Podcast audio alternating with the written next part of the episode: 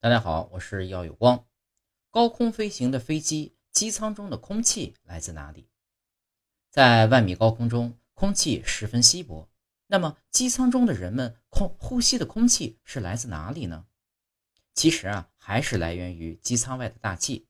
不过呢，是通过过滤、升温等工作之后才进入客舱的。飞机中的空调系统还会对舱内的空气进行循环处理。保障客舱内空气始终新鲜。